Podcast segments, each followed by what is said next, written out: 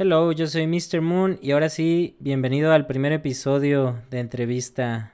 Pues sin más por el momento, pues nada más quiero decirte que todo lo que escuches aquí no son más que aprendizajes, perspectivas de cada uno de nosotros.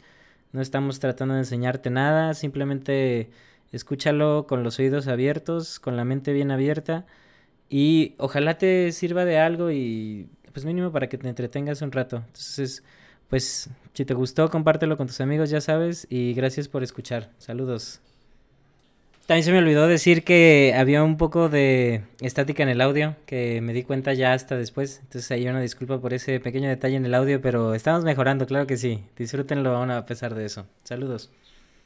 Pues mira, si tuviera que empezar por algún lado, te diría que yo siempre he sido alguien muy inadaptado. O sea, eh, en la astrología a veces eh, eh, interpretamos las imposibilidades o los, las problemáticas de las personas como potencialidades, ¿no? O sea, como al no estar bien con las circunstancias que tengo, pues hay algo, o sea, eso tiene una parte positiva que es que me impulsa a buscar donde normalmente no buscaría, ¿no? O sea, o donde otros estarían muy cómodos, ¿no? Entonces yo siempre fui una gran inadaptada, sobre todo de niña, ¿no? Eh, no me no, no entendía el mundo en el que vivía, no me gustaba, no, no me sentía como, como mm, satisfecha con las cosas con las que otras personas se sienten satisfechas. Además tenía, eh, fui diagnosticada con déficit de atención y hiperactividad, entonces siempre estaba como, como en este estado, como que no estaba en paz con, con las cosas que tenía alrededor. Y entonces era muy curiosa, quería aprender cosas y tuve la suerte, por un lado, de que eh, mi papá me proveía como las herramientas, eh, voy a decirle así, académicas, libros, estas cosas, y que mi mamá ya era alguien que estaba como bastante conectado con el mundo espiritual. Mi mamá eh, es, y, bueno, hoy menos, pero era más como miedosona, o sea, se, me, se metía con mucho cuidado, porque imagínate, en los 80s, 90 esto no era, no era tan común, ¿no? O sea, había muchos tabús, o sea, te decían muchísimas cosas de pues estas cosas son malas, estas cosas te van a, quién sabe de dónde vengan, son del diablo, lo que sea. Entonces, eh, pues se metía con mucho cuidado, pero ella estudió Reiki cuando, o sea, cuando, digo hoy, cosas como el Reiki así lo vemos como algo ya normal, ¿no? Pero lo más básico de lo básico, pero no era así cuando, cuando yo era chica. Entonces como que nos iba metiendo en estos mundos, nos los iba presentando y sobre todo a mí que, yo tenía muchos problemas para adaptarme a, la vida, a la gente, a la sociedad en general y tenía como esta búsqueda, como esta búsqueda, entonces a partir de eso comencé a meterme, o sea, me, me llamaba mucho la atención la astrología, desde muy niña me llamaba mucho la atención las culturas antiguas. Yo no me iba tanto como por el lado de los ángeles o esto, pero sí por el tema de las vidas pasadas, la astrología y así. Entonces fue a raíz de una incomodidad con el mundo alrededor que empecé a buscar otras cosas. Ok, y por, ejemplo de la astrología y de las culturas antiguas, ¿qué fue lo que te llamó y, cómo, lo aplicas hoy o, qué aprendiste? Ok, la primera cultura con la que yo estaba así profundamente obsesionada y no sé decirte por qué, bueno, sí podría decirte que ya después me di cuenta que tenía un vínculo de vidas anteriores y esas cosas, pero fue Egipto. Entonces, haz de cuenta que de verdad el mundo que yo vivía no me creaba sentido. O sea, yo no entendía por qué las cosas eran como, era, eh, eran, como eran en, en este momento y en este tiempo. Entonces, yo creo que era como una especie de huida, o sea, como que yo quería encontrar un mundo que tuviera más sentido, o sea, que tuviera valores que yo entendiera, que no me, no, sí, o sea, que, que, me, que tuviera más sentido. Entonces, a partir de esto, eh, te digo, yo buscaba en la astrología entender a la gente, ¿no? O sea, cuando me enteré que existían los signos zodiacales, yo decía, ¿por qué soy como soy, no? Entonces, y por qué la gente es como es. Eh, lo que me quedaba muy claro y lo que sigo aplicando hoy en día eh, es, tanto de las culturas antiguas como de, como de la astrología, es que no se puede medir a todo el mundo con la misma vara, ¿no? Y que las cosas no siempre han sido como hoy las entendemos o sea, primero que nada, o sea, que han existido otras posibilidades y que si en algún momento existieron, entonces eso quiere decir que el mundo que vemos hoy no es la verdad absoluta, que lo podríamos moldear y que no a todos nos podemos medir con la misma vara, porque yo no puedo juzgar a alguien que es cáncer o que es Géminis o que es Libra con la misma vara con la que estoy juzgando a un Escorpio, un Capricornio, un Sagitario, ¿no? O sea, que es como los animales, ¿no? Yo no puedo estar juzgando a un pez por su habilidad para volar, porque no está hecho para volar. Entonces, esa, esa subjetividad de todo juicio fue muy importante para mí. Ok. Oye, ahorita que, dices que lo hiciste para eh, de alguna manera entender la, la realidad y cómo funcionaba, eh, me, lleva a pensar porque algunos de los otros invitados también han dicho más o menos esta idea, pero con sus propias eh, definiciones del mundo, por así decirlo. Por ejemplo, el, el, que era financiero, pues lo dijo en términos de dinero y, y el físico en términos de física. Entonces, se me hace curioso. ¿Crees que tenga algo que ver estas búsquedas con primero tratar de entender afuera, pero cuando entiendes lo, de afuera, ahora tienes que voltearte a ver al interior. ¿También te sirven estas herramientas para conocerte a ti mismo, por así decirlo? Sí, yo creo que todas estas búsquedas en realidad vienen de un intento por entendernos a nosotros mismos, ¿no? O sea, por entender mi, mi propia problemática, pero lo único que tengo para entenderme a mí mismo es el mundo en el que vivo, que es un reflejo, o sea, es el que, es el que me está retroalimentando constantemente, ¿no? Entonces, sí entiendo perfectamente cómo todos, desde diferentes idiomas o de diferentes herramientas, estamos buscando en realidad lo mismo, o sea, entender al mundo y qué papel jugamos nosotros en el mundo, ¿no? Es como si fueras una cosa chiquitita que se quiere integrar a esta totalidad y si no y si no vas a, entender esa totalidad entonces no, no, entiendes que juegas tú ahí. Ok. Y ahora que estaría padre que contaras poquito sobre la magia o sea más o menos qué, qué es la magia y, cómo funciona y todo esto. Sí. bueno en esta en esta búsqueda que te contaba en este en esta infancia mía que no fue lo más cómoda para mí eh, y no, no, no quiero ponerme en un sentido de mi infancia horrible, esto pasa horrible. No, o sea, solamente yo de verdad no encajaba. O sea, yo de verdad no, no entendía que, que, que jugaba ahí.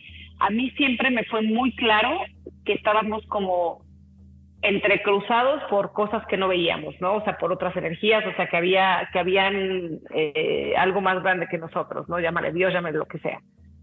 Yo, de hecho, tenía un gran, una, un gran llamado y una gran vocación religiosa, ¿no? O sea, yo me llevaban a catecismo de niña, yo quería ir, o sea, yo de verdad quería ir y quería entender y todo esto. Después hice la primera comunión y yo estaba esperando tener una, una experiencia religiosa, ¿no? Yo estaba esperando sentir algo. Y entonces están las fotos y el video de mi primera comunión donde yo estoy con una cara de decepción, así intentando sentir algo que no estaba sintiendo. Entonces yo estaba diciendo, ¿dónde se encuentra eh, el contacto con esto, pero que sí se siente en el cuerpo, ¿no? O sea, que sí es una experiencia, ¿no? O sea, eh, yo sé que existe todo esto que es más grande que yo, pero ¿cómo, cómo le hago para entrar en comunión con esto? Entonces, para mí, eh, la magia es una forma, digamos, técnica, son técnicas, o sea, es una técnica, voy a, voy a, o sea, lo podremos decir de muchas formas, pero en este momento voy a escoger la palabra técnica, por medio de la cual entramos en contacto y manejamos eh, estas, eh, estas fuerzas que nos están entrecruzando todo el tiempo.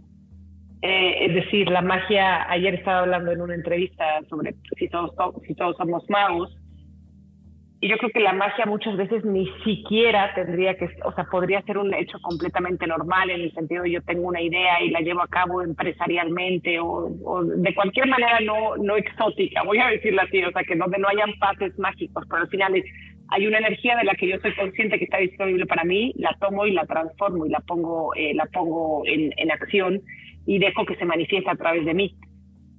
Entonces, pues una de las formas de la magia sí, efectivamente, es con los manejos esotéricos, o sea, con los manejos, eh, eh, con todas estas técnicas que están asociadas a, al, al, sí, al esotérico, todas estas herramientas, pero no creo que sea la única forma de hacer magia, ¿no? También pienso que el que trabaja con plantas está haciendo magia, también pienso que el que trabaja con comida está haciendo magia, simplemente es ser consciente a través de qué herramienta voy a canalizar esta energía disponible o este poder que está en mí pero que también me está rodeando y los voy a, unir. Yo, desgraciadamente, no sirvo para cocinar, bueno, o sea, no me gusta, no es mi, no es mi este, actividad primaria, la hago muy, muy pocas veces, tampoco soy muy buena con el tema de las empresas y estas cosas, o sea, la forma para mí de eh, canalizar el poder es a través de los hechos, de los hechos esotéricos. Ok. Este, y ahorita nos dijiste, por ejemplo, que, que tú crees en las vidas pasadas. ¿Cómo funciona para ti esto de las vidas pasadas o cómo crees que es? Ok, esto, qué bueno que me lo preguntas así porque te voy a responder como yo creo que es y, y esto no quiere, no tiene ninguna pretensión de verdad, ninguna, ¿no? O sea, es solamente como yo lo veo.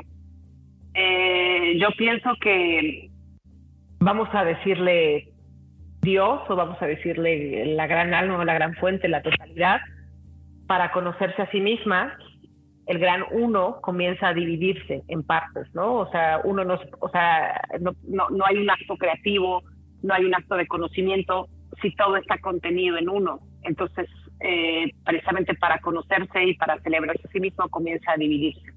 Entonces yo considero que la primera división es en, las dos grandes polaridades del universo, que serían femenino y masculino, luz y sombra, y que a partir de esto estas dos polaridades empiezan como a jugar y a tener hijos, ¿no? Y los hijos empiezan a tener más hijos, ¿no? Imaginémonos que son algo así como Adán y Eva, que tienen hijos y que son los primarios, pero que de, de esos vienen más hijos y más hijos y más hijos, y que eventualmente nace esta parte de nosotros que le pertenece al todo, o sea, nuestra alma, y que eh, esta alma eventualmente, específicamente para la Tierra, decide venir a tener una experiencia aquí y a probar suerte en aprender desde la tercera dimensión. La tercera dimensión tiene unas eh, características específicas. Se pueden aprender cosas aquí que no se pueden aprender en otras dimensiones, ¿no? O sea, que, que están más cercanas del espíritu. Entonces, ahora, ¿cómo voy a hacer valer el espíritu en un lugar eh, donde hay eh, donde hay limitantes tan fuertes como la materia, donde estamos encerrados en la materia y donde además existen las emociones, ¿no? Que nos que nos eh, que nos guían, que nos a veces que nos ahogan, que son como una avalancha, ¿no? Entonces el chiste de la tercera dimensión, precisamente como es un 3, tiene que ver con lograr integrar un 3, que sería el cuerpo, o sea, la realidad tangible, la emoción eh, y la parte del espíritu. O sea, ¿cómo hago que estas tres cosas vayan juntos? Y es un gran reto, ¿no? O sea, yo escucho a mucha gente que eh, desprecia la tercera dimensión porque, ya sabes, aquí hacemos popó, hacemos pipí, necesitamos comer, necesitamos tener dinero. Y digo, es que no, para mí el reto de conjuntar las, o sea, las tres partes en las que se divide el, el, todo aquí son, es, es, es todo, un, todo un juego que a veces no es tan divertido, pero que no dejo de ver el reto y la importancia de lograr esto. Entonces, cuando el alma decide venir, lo que se avienta es algo así como una especie de ciclo, como de juego de Jumanji, que es como tú puedes abrir el Jumanji, ¿te acuerdas? No sé si tú viste Jumanji porque es una película pues bastante vieja, ¿no? Pero es, ah, tú lo puedes abrir, pero ten consciente que no te puedes salir de este juego hasta que lo termines, o sea, hasta que de verdad llegues al final y entiendas cómo funciona esto. Entonces, el ciclo de reencarnaciones los hindúes lo llamaban el ciclo del samsara, que es esto, ¿no? O sea, es un ciclo que no es una vez, no es cuando tú, o sea, no es cuando, no te sales cuando tú quieras, que ya no me gustó, ¿no? O sea, no, no, ahora te, te, la avientas hasta que lo resuelvas de verdad. Entonces en esto nos podemos pasar cientos y cientos de vidas, unos más y otros menos, eh, hasta que logremos alguna gran obra que ya nos haga haber entendido cómo funcionan todas, todas las variables de aquí y que nos den como el boleto de, regreso a la unidad o de regreso a, a, la esencia. Ok. Está, está bastante interesante y, y creo que tendré que escucharlo varias veces porque probablemente se me escaparon varias cosillas, pero... Pero eso de la unión... Sí. Muy interesante. No, no, no. Eh, eh, pienso como... Eh, hay mucha gente que dice, esta es mi última vida o algo así, ¿no? Desde, donde yo lo veo, tú podrías juzgar que alguien está, digamos, en su última vida, entre comillas, cuando alguien hace una obra tipo lo que logró Nelson Mandela o tipo lo que logró Gandhi, o sea, eh, estos, estas son las formas en las que se completa el tránsito por la tierra, ¿no? O sea, cuando logro eh, llevar mi existencia terrena a, a, un nivel máximo que también esté conectado con, un, eh, con una misión trascendente. Entonces, eh, para mí cuando alguien dice, es que ya me dijeron en una canalización que esta es mi última vida y ya sabes, la persona es, yo qué sé, no por menospreciar nada, ¿no? Pero por decirte algo muy cotidiano, pues no sé, un contador que está en su despacho y punto, pues para mí me, o sea, a mí me parece evidente que esta persona todavía no ha agotado o no ha llevado a sus máximas posibilidades la existencia en la Tierra, ¿no? Entonces, todos los que no estamos haciendo esta gran obra, pues podemos pensar que todavía nos falta bastante, bastante camino por recorrer. Eh, tú, tú que, por ejemplo, en Egipto y, y en... supongo que tuviste o, o, de alguna manera contactaste alguna vida pasada en Egipto porque hace ratito dijiste algo por el estilo. ¿Es, ¿Fue así o, o cómo, sí, estuvo? Sí. sí, algo así. La primera vez que, que tuve una regresión, pues fue eh, darle sentido a toda esta gran obsesión que yo tenía por Egipto y entonces sí, yo soy firme creyente de que un par de vidas las pasé en Egipto y que además fueron vidas en las que yo fui muy feliz, o sea, que fueron muy satisfactorias y entonces que por eso pues había un recuerdo muy tangible eh, en mí de esto. La, la primera regresión, eh, ¿y más o menos cuántas has tenido y cómo se hace una regresión o cómo te funciona a ti? Ok, esa fue, esa fue la primera. Eh, yo tenía un maestro que eh, él y su esposa eh, eh, estaban muy cerca de estas cosas, entonces yo de repente platicaba con ellos y les decía que estaba muy interesada y una vez así me escapé con ellos a, a DF de la escuela eh, y fuimos a que alguien me hiciera esta regresión, ¿no? O sea, hay muchísimas técnicas para hacer regresiones, hay personas que no necesitan un acompañamiento, hay personas que sí necesitan un acompañamiento. Yo en este primer momento sí, eh, entonces fui a visitar a esa persona que hacía las regresiones y ella pues me guió para hacerlo. Ya después de eso eh, he aprendido cómo hacerla yo misma, etcétera, etcétera, pero pues esto es una técnica que toma un tiempo para, para algunos de los hay personas que lo que a, las que les pasa eh, espontáneamente, ¿no? que también tienes que aprender a manejarlo.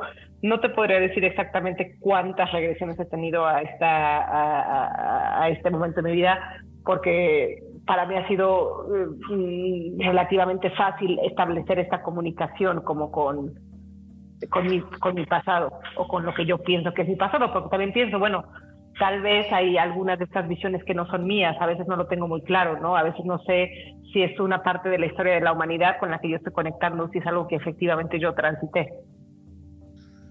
Ok. Claro, pues al final pueden ser más cosas, o sea, no, no tiene que ser a fuerzas eh, lo que creemos, pero, pero sí, o sea, qué curioso que lo hayas experimentado también. Es que, es que exacto, ¿no? O sea, de repente pienso que estas experiencias de reencarnación se pueden volver más como con una bandera de justificaciones que yo viví en, yo qué sé, ya sabes, en la India y por eso tengo derecho de reclamar este pasado de la India, pues quién sabe, ¿no? O sea, yo lo estoy viendo y me, y me vibra y tiene sentido, pero al final no sé si fui yo, si fue alguien de mi sistema familiar, si es simplemente una conciencia que en este momento está conectando conmigo para decirme algo, no lo sé, ¿no? Pero ya lo tomo ya me lo tomo menos como personal en el sentido, en el sentido de decir, porque yo fui esto, entonces debo de hacer eso en esta vida. No es como la gente que dice, es que porque yo conozco a fulanito o sotanita de vidas pasadas, tenemos que ser pareja en esta vida, aunque me agarre a golpes. No, pues no, no creo que esas sean justificaciones para nada. Ok.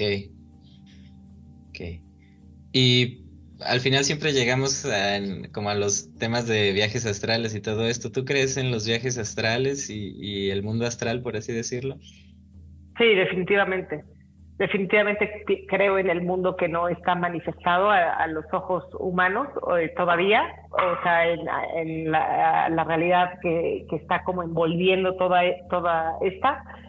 Y pienso que, eh, que hay personas que pueden acceder a esto con más facilidad que otras. Hay personas que también con base en esfuerzo desarrollan técnicas para conectar con el mundo astral. O sea, definitivamente pienso que está ahí, eh, como creo que está ahí la energía de los astros, o sea, que está ahí disponible y que a veces eh, es eh, una bendición no poder contactar con esto y que a veces es, a veces es una bendición contactar con esto. ¿A qué me refiero? Eh, creo que existen instancias, leyes, maestros, guardianes, que a veces son como los papás para un niño, ¿no? Que si saben que te vas a meter un golpe, no te dejan acceder a estas cosas, ¿no? Que dicen, o sea, resuélvelo o sea, si no estás pudiendo resolver eh, por ejemplo, tu supervivencia en la Tierra, ¿para qué quieres entrar en contacto con estas cosas que te van a estar eh, confundiendo o que te van a estar eh, distrayendo?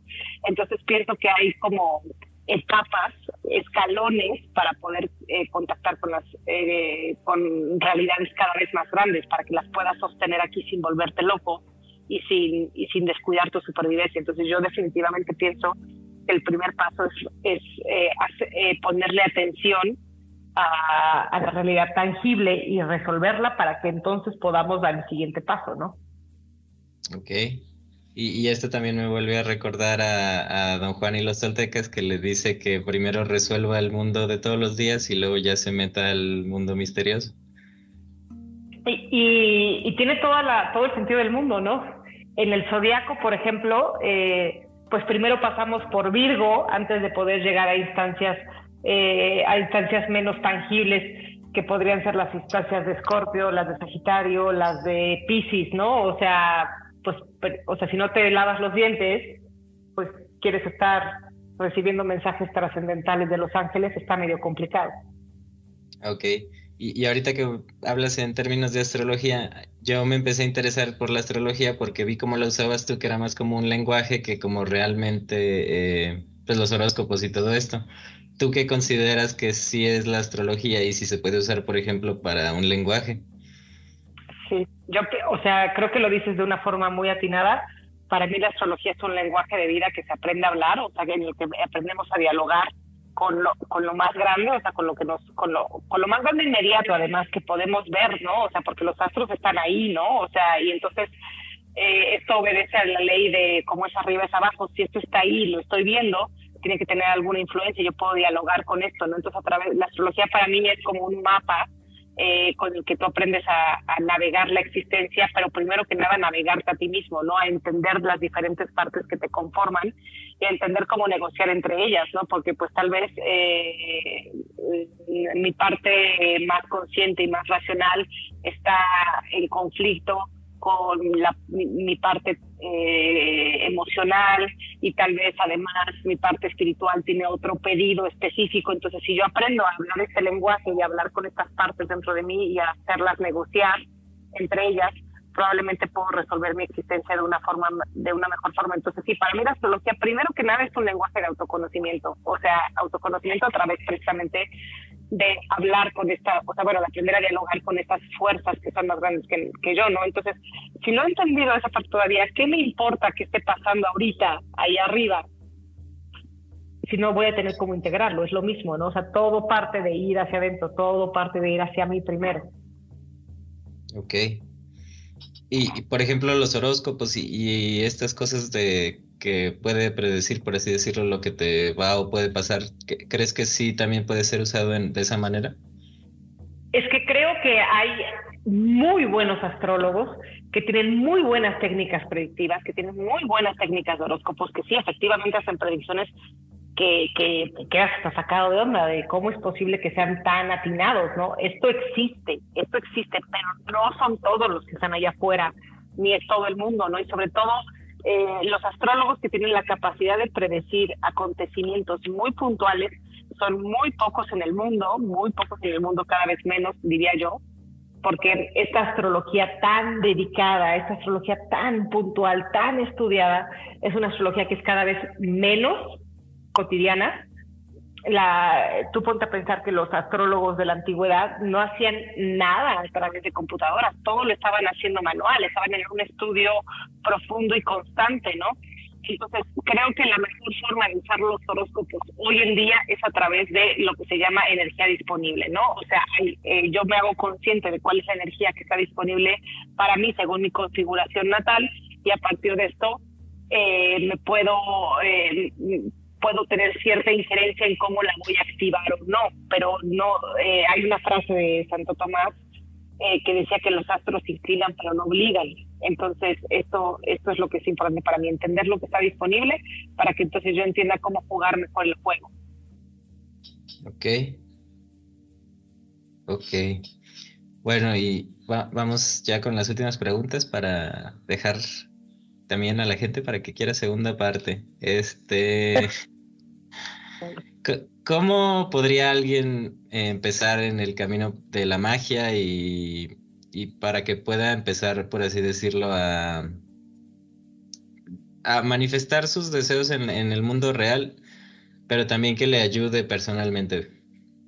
Sí, ayer, fíjate, te digo que ayer tuve una entrevista y que estábamos hablando del poder del mago.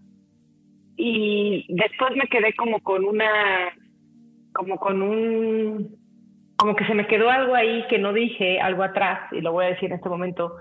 O sea, todo tiene que ver con poder, ¿ok? O sea, todo el, camino del mago tiene que ver con poder, pero tenemos que empezarnos a cuestionar qué es el poder, ¿no? Porque de repente vemos el poder como, eh, como una acción de mí, casi casi violenta generalmente hacia el exterior, a través de lo cual yo puedo como eh, ejercer en el mundo de una forma violenta y creo que el poder del que estamos hablando en, en, la magia, o sea, el poder que estamos, del que estamos hablando al menos desde el paganismo, no tiene nada que ver con una, con una cosa por medio de la cual yo violente al mundo o violente a las otras personas, sino tiene que ver con una capacidad personal.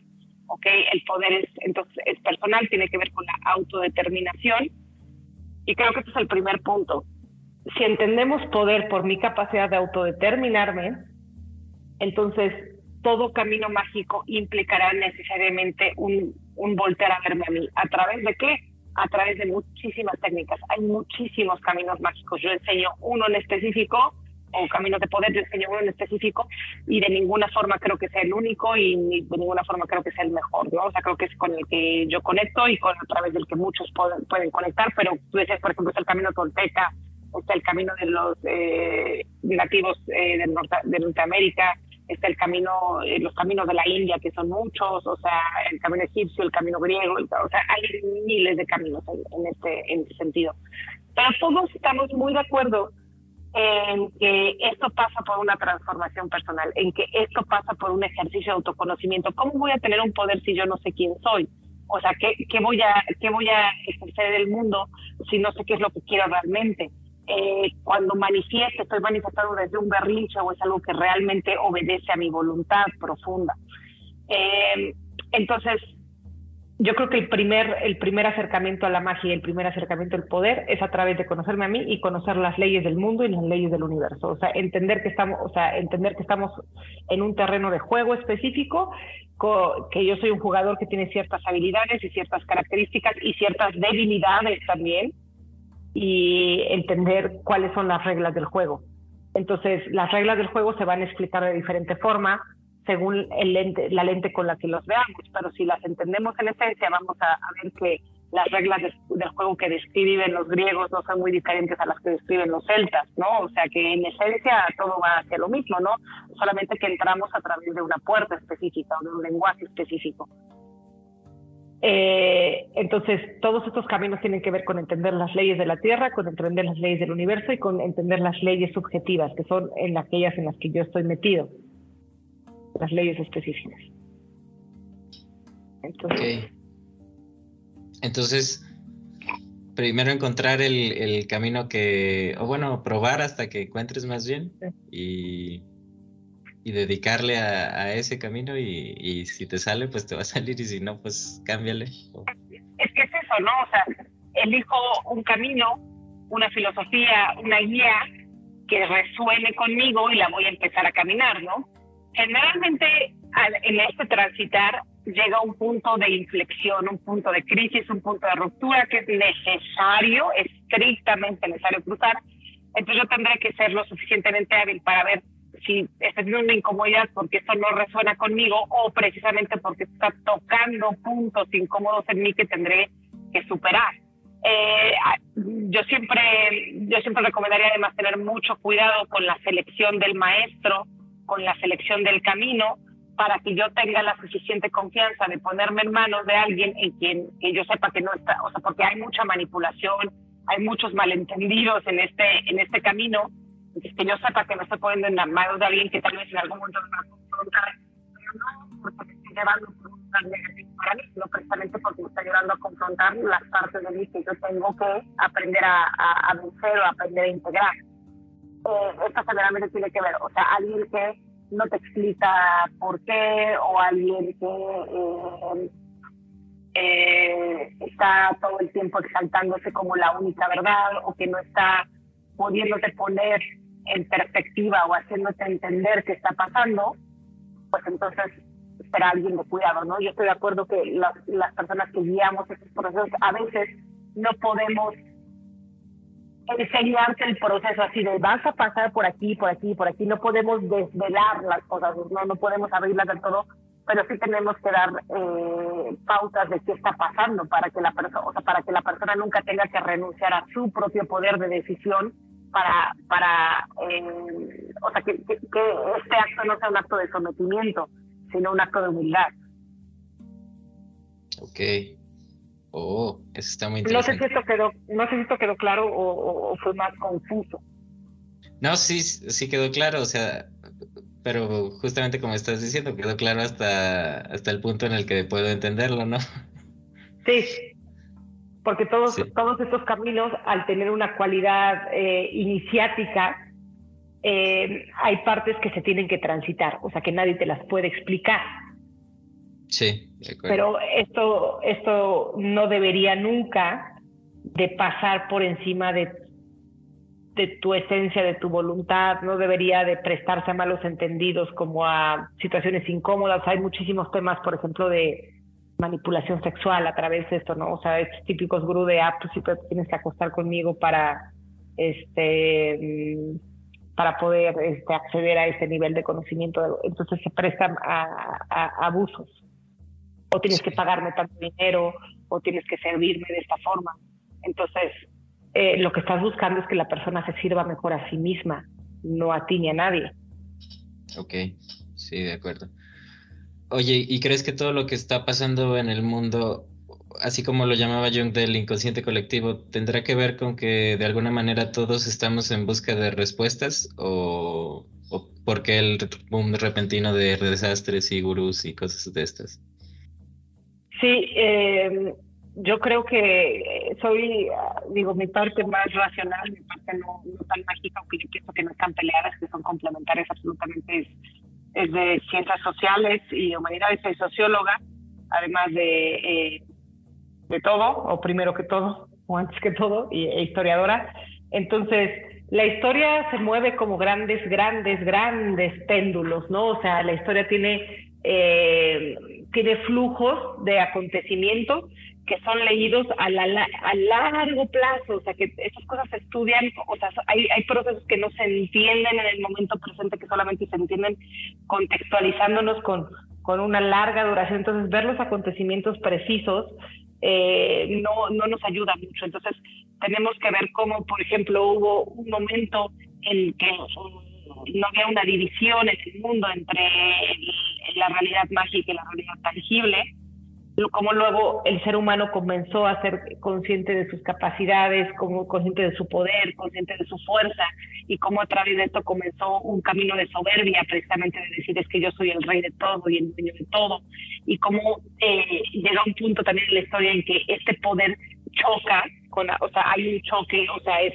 yo veo eh, lo que está lo que esta potencia mía ha generado y que entonces hay un camino de vuelta no este ser humano que empieza a hacerse más eh, más humilde más este más empieza a ser conciencia de su vulnerabilidad em, empieza a entender que no es el centro de todo que tal vez debería de reconectarse con estas cosas de las que en algún momento dudó para para entrar en contacto con su propio poder y entonces que es un momento simplemente de eh, recuperación de lo que en algún momento fue negado pero ya estaba ahí. Eso es como lo que pasa cuando un adolescente se quiere quiere quiere probar su propio poder, ¿no? O sea, están ahí los padres, los padres son un referente, siente que se tiene que rebelar contra los padres, necesita mucha fuerza, necesita una cierta soberbia natural para entender, o sea, para para hacer este momento de separación de las leyes de los padres y tal vez es grosero en el camino, tal vez es, es, agresivo en el camino.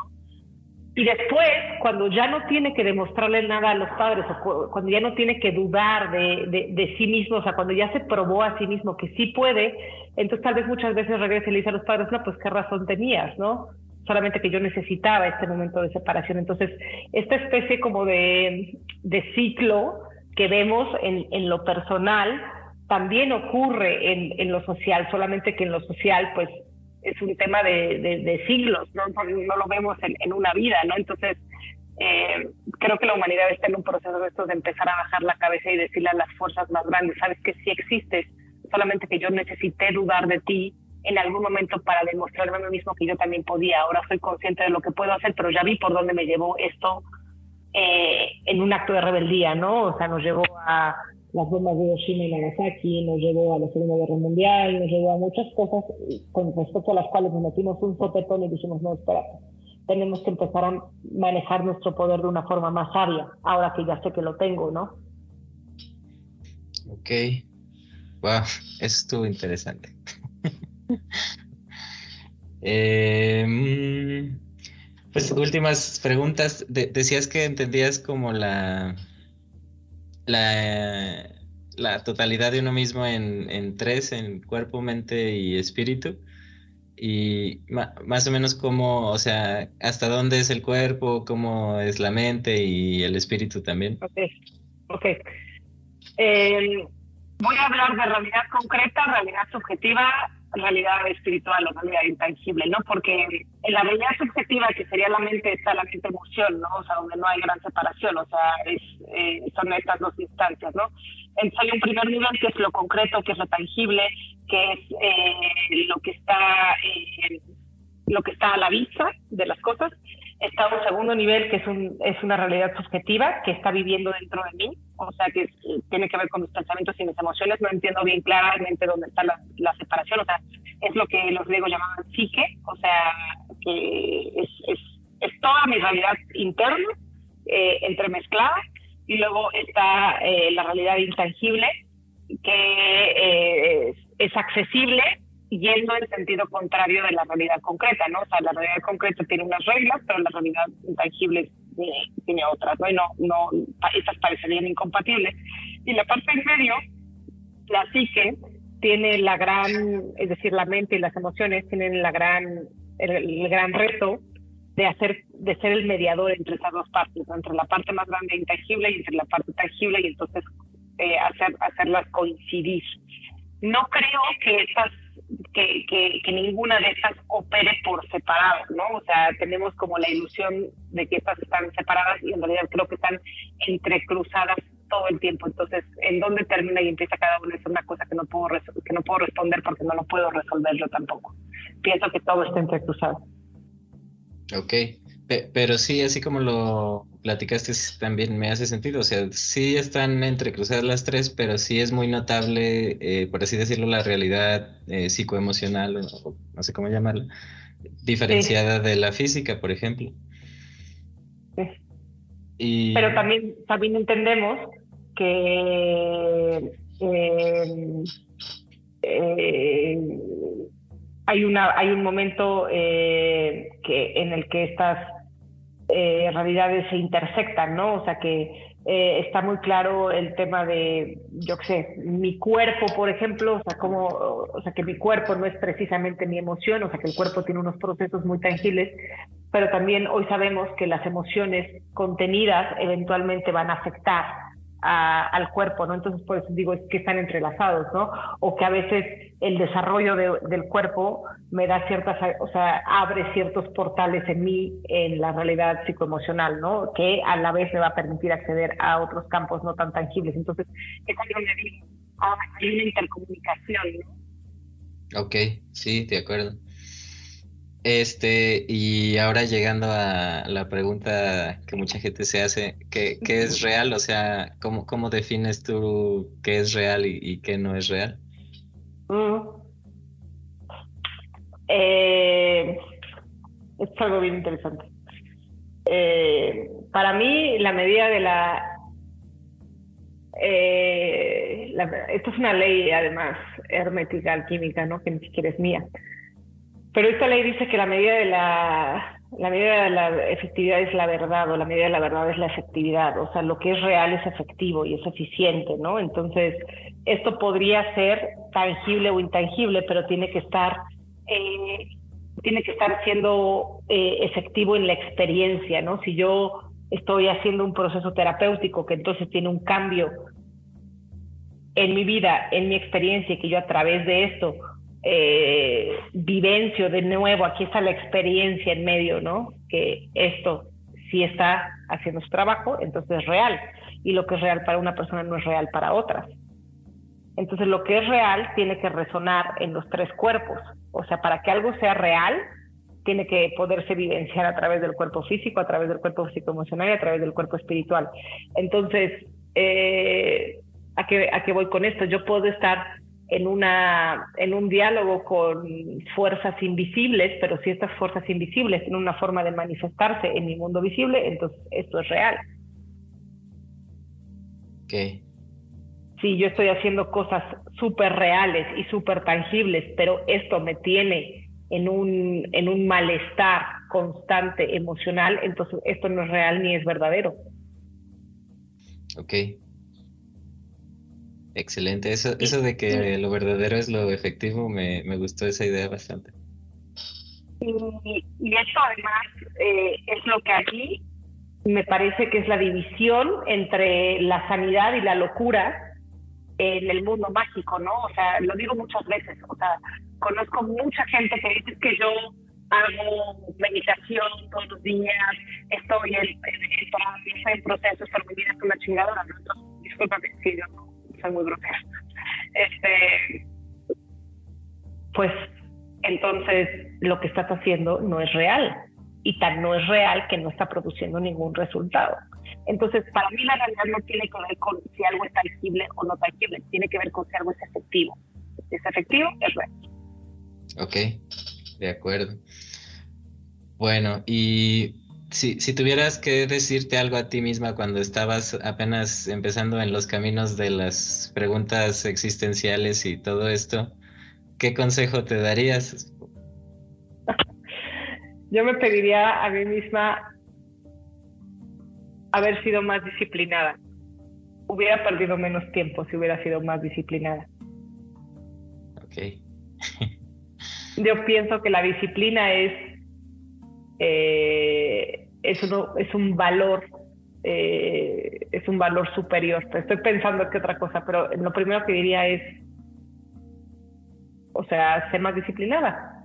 Eh, abócate, enfócate, sigue el camino y el camino solo te va a mostrar el siguiente paso.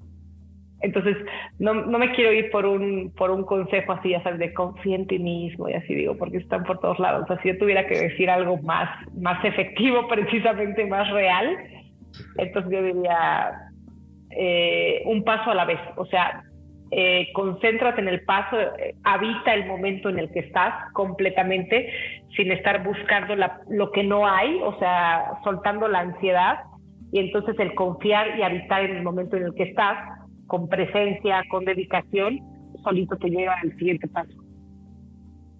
Ok. Y pues, ¿dónde te pueden encontrar si, si alguien de los que te llegó hasta acá quiere conocer más y de lo que haces? Eh, muchísimas gracias. Eh, mis redes sociales se llaman Ínsula Avalonia, son dos palabras, Ínsula Avalonia con V que significa en la isla de Avalon, que es el, centro ceremonial por excelencia de la, de la cultura celta británica. Y, y, bueno, estamos en Spotify, estamos en YouTube, estamos en Facebook, estamos en Instagram, estamos en casi todas las redes sociales, solo no uso Twitter, creo, bueno, ni TikTok tampoco. Que el día que el, el día que me vean en TikTok, de verdad que alguien me pregunte si todo está bien. Igual que el día que me vean correr, corran detrás de mí porque algo está muy mal. Este, entonces, eh, pues eso, eh, estamos en, como Insula Balonia en, en, todas estas redes que les acabo de decir o insulabalonia.com en la página web. Ok, y de clases y todo, todo lo que haces, este, ¿cómo te pueden contactar o qué clases das y todo eso? Sí, bueno, en las redes están todos los números de contacto, los correos, los este, WhatsApp, todo esto. Y yo me dedico específicamente a enseñar el camino, eh, el sendero celta, como una filosofía de vida.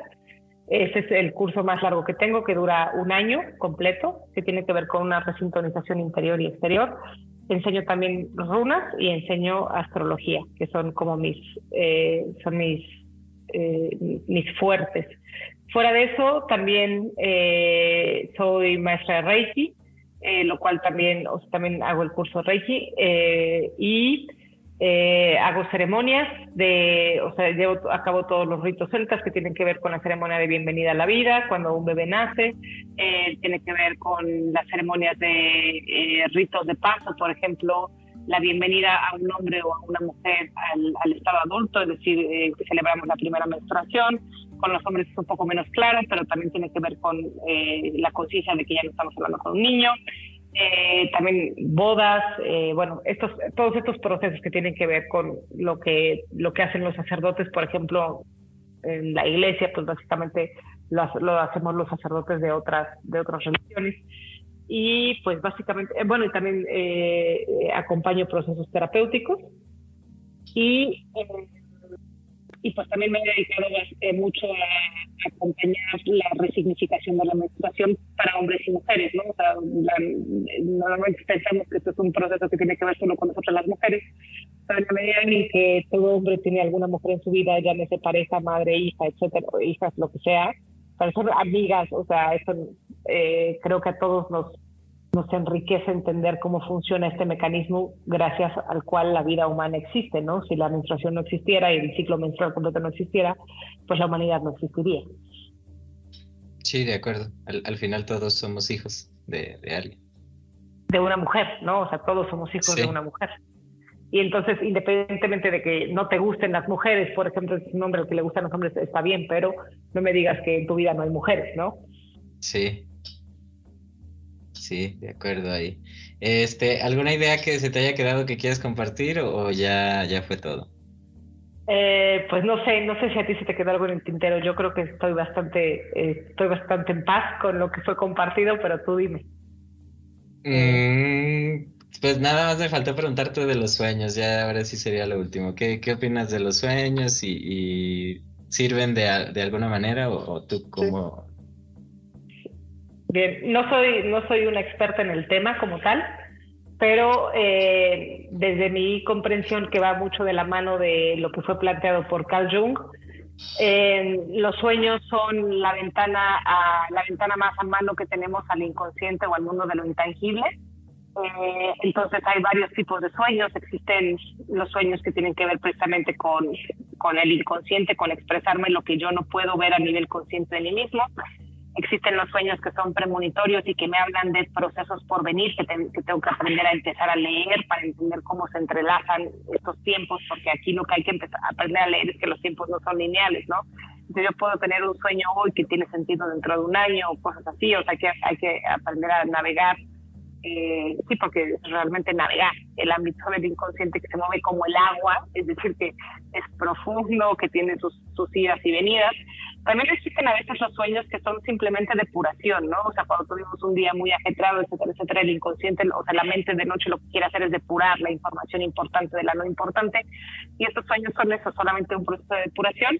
Y finalmente están estos sueños lúcidos donde yo logro ser consciente en, dentro de este otro ámbito y poder hacer cosas en este, en este otro ámbito que, que, me, que me dan otro rango de acción muy diferente.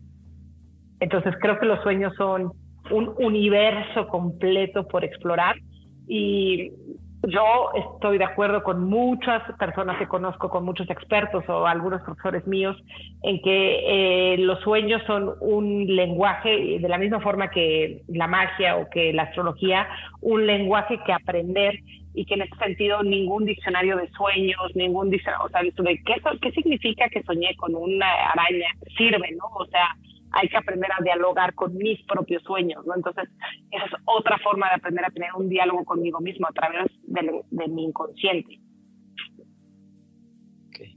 Ya, ya sé que quiero decir como, como tal vez cierre lo que se me, lo que se me había olvidado, ¿no? Creo, yo te decía que la historia se mueve como en grandes péndulos, o sea, son grandes flujos que van de un lado a otro, y creo que estamos en un momento muy interesante de la historia donde el péndulo o sea, llegó a uno de sus puntos límite, a uno de sus puntos máximos, que fue, eh, yo, yo, considero que este pendulazo final estuvo con las bombas de Hiroshima y Nagasaki, donde el ser humano se cimbró, ¿no? O sea, pero fíjate todo lo que pasó en el siglo XX, ¿no? La, la Primera y Segunda Guerra Mundial, Hiroshima y Nagasaki, la explosión de, de la planta nuclear de Chernóbil, este, la Guerra Fría, todas estas cosas que llevaron al ser humano un shock, a, a, un, a una necesidad de cuestionamiento y de reestructuración, de decir, oye, ¿de verdad estaremos yendo como por el camino correcto? No estamos a tiempo como de como de eh, recalcular el rumbo y que entonces en este momento en el que estamos volviendo tenemos como la preciosa oportunidad de, eh, de revalorar eh, cosas que en algún momento fueron dejadas de lado, eh, que tienen que ver, por ejemplo, con sabidurías antiguas, que tienen que ver con eh, muchas culturas que en algún momento fueron consideradas inferiores o lo que sea por este pensamiento soberbio, racional que decía, tú no sabes nada, eres un tonto, no andas por ahí en el campo, ¿no? Entonces, esta revaloración me parece que si le ponemos atención podría dar, eh, podría dar eh, pie a una sanación y a una evolución de la humanidad, ¿no? Eh, y me parece que hay que tener mucho cuidado cuando intentamos hacer este, este reequilibrio, ¿no? O sea, yo voy a poner de ejemplo el movimiento, la revaloración de todo lo femenino, ¿no? El movimiento feminista, ¿no? tenemos que tener en cuenta que lo que hay en pie es la reconciliación y la sanación y no una reinvención del mismo orden que ya estaba enfermo antes, ¿no? O sea, una, inversión, una inversión del orden eh, para que sea lo mismo, ¿no? Entonces, eh, para mí esto hay que tener en cuenta, o sea, el punto es el reequilibrio, el punto es, eh, es la sanación y no el ver quién tenía razón al final y quién ganó o quién gana y quién pierde. Ok, entonces por, así decirlo, la, mejor forma de ayudar al mundo, a la humanidad o a todo es ayudarse a uno mismo, por así decirlo. Sí, reconciliarte con tus partes, o sea, reconciliar tus propias partes para que el mundo de nuevo pueda acceder a esta reconciliación. O sea, para mí la clave del momento actual que estamos viendo es una reconciliación entre todos los opuestos, ¿no? Que, en algo, que precisamente fueron separados. O sea, fíjate cómo específicamente eh, los siglos anteriores lo que marcan es, es un exceso de separación, ¿no? O sea, una separación entre la realidad tangible y la intangible, ¿no? O sea, solamente lo que es comprobable es real y todo lo demás vámonos a la chingada, no solamente lo que es masculino es valioso y entonces todo lo demás vamos a la chingada. O sea, lo que importa es la mente y la naturaleza y todo, o sea, entonces para mí lo primero que tiene que haber entonces es reconciliación. Es como si la humanidad hubiera estado caminando solamente sobre una pierna y de repente se enterara que tiene la otra, ¿no? Entonces decir, bueno, ¿y qué tal si podemos aprender a caminar sobre las dos piernas y no sobrecargar ni cansar ninguna? Ok, oh, interesante. Pues yo creo que sería todo, Jimmy, entonces, este, déjale pongo pausa.